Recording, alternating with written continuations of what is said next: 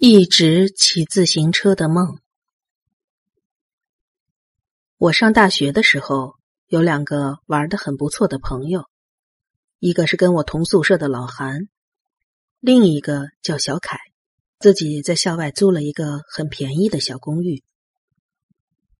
说来惭愧，上大学的时候，为了把握人生最后的自由时光，每天不是去网吧玩游戏，就是去唱 K 喝酒。几乎没什么正经事儿。有一天，几个人如往常一样闲聊，小凯无意中提到自己最近一直在做很有趣的梦。这些梦就好像连续剧一样，每次进入梦境都能继续上次的剧情。是什么样的剧情啊？我跟老韩异口同声。小凯说：“就是一直骑着自行车的梦。”他在梦里一直骑着自行车，似乎要去什么地方，但是又一直找不到那个地方。我本来以为真的是什么很有故事性的梦，听他这个回答，实在是觉得挺无聊的。这有什么有意思的呀？而小凯却兴奋的回答：“脚踏板的感觉，还有周边的景色，都非常的现实，根本就不像是在做梦。”在那之后的一个月，小凯每天都会跟我们汇报。昨天晚上梦见在海边骑行。昨天晚上是在阴森的山路上。有时候他也会说：“哎，好可惜啊，昨晚上没有梦到。”哎，总之，只要小凯做梦，就肯定是骑在自行车上。我们渐渐也觉得挺有趣的，常常试着给小凯的梦境解谜，问他是不是过去被遗忘的一些回忆，找来心理方面的书，甚至分析他的精神状况。我们发现，小凯做梦的当下，虽然感觉非常现实，就好像真的骑着自行车在四处游走，但是醒过来之后，他其实并不能完全记起梦里的内容。然而，一个月之后，小凯的梦好像变得有些奇怪了。他开始常常梦到骑行在同一条路上。昨天是在一条铁轨边的路上。哎，奇怪了，跟前天一样，还是铁轨旁。今天也是，一连三天都是如此。我们仨都觉得事情不太对劲了。小凯说，他梦到的铁轨建在一条大路的中间，大路两边被分割的很狭窄，路边都建满了两三层的住宅。连续几个晚上都梦到同样的地方，小凯觉得这像是一种指引，虽然只是梦，但他说，总觉得好像快要到终点了。那之后的几天，我有事回了趟家，有小半个月没有见到小凯和老韩。当我回到学校见到老韩时，他就迫不及待的跟我说：“最近小凯变得很奇怪，上课已经完全都不来了，也没见他去网吧打游戏，打电话约他他也不出来。我就问他是不是做了什么新的梦，他就很敷衍的嗯嗯啊啊两声就挂了。”这也太不对劲了，我跟老韩都有种不祥的预感。我先给小凯打了个电话，果然他的声音懒洋洋的，说自己在朋友家，不想出门。好说歹说，我跟老韩才劝他出来见一面，约在了他那个朋友家门口的餐厅里。小凯走进餐厅时，我几乎没认出他来。不到两周时间，他瘦了一大圈黑眼圈比熊猫好不到哪里去。我跟老韩迫不及待的问他到底发生了什么。小凯吞吞吐吐许久，才叹了口气说道：“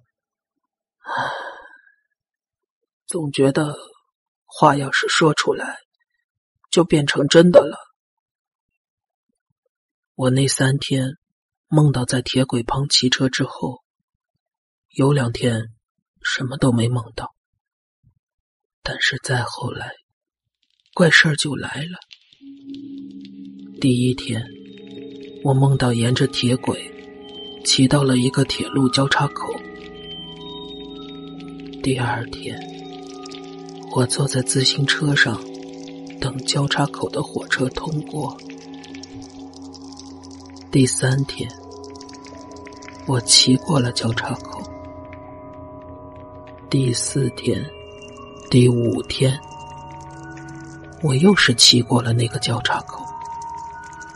第六天，我把自行车停下，走过了交叉口。第七天也是一样，放下自行车，走过交叉口。但是这次，却在铁轨中间停住了。第八天。我在交叉口中间停住，后来就顺着铁轨一直往前走。梦一直在进行，虽然小凯完全不明白到底是什么意思，但是他觉得，要是把梦境说出来跟我们讨论，那这些梦就会成为现实。小凯开始害怕做梦了。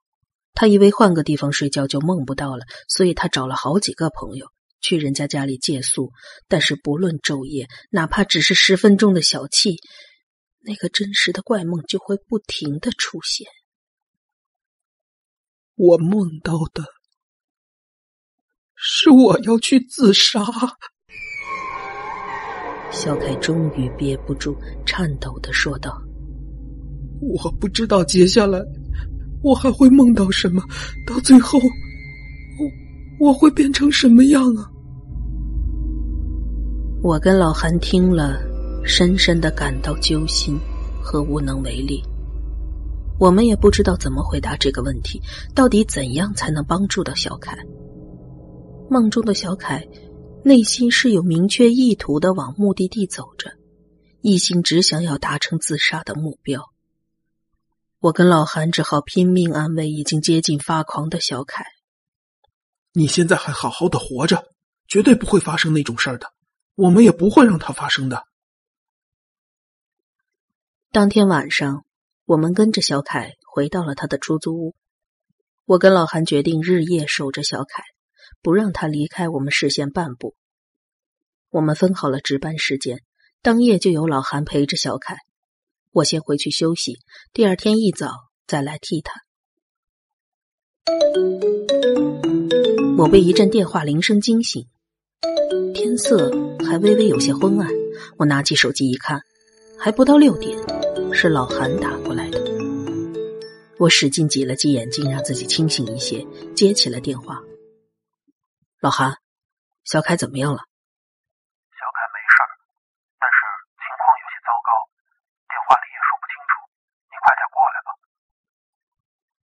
老韩说话的时候，听筒里还不停传来小凯的声音，嘟嘟囔囔也听不清说些什么。老韩还不时的安慰他，看来状况确实很严重了。我到的时候，小凯好像已经比较冷静了，眼睛像是哭肿了，整个人瘫坐在地上，说话也有气无力的。老韩拉着我走到旁边坐下。告诉了我昨晚的经过。凌晨的时候，小凯又做梦了。他躺在铁轨中间，眼睛只能看到一大片蓝天，身体还能感觉到铁轨上传来越来越近的震动。我们知道，时间已经不多。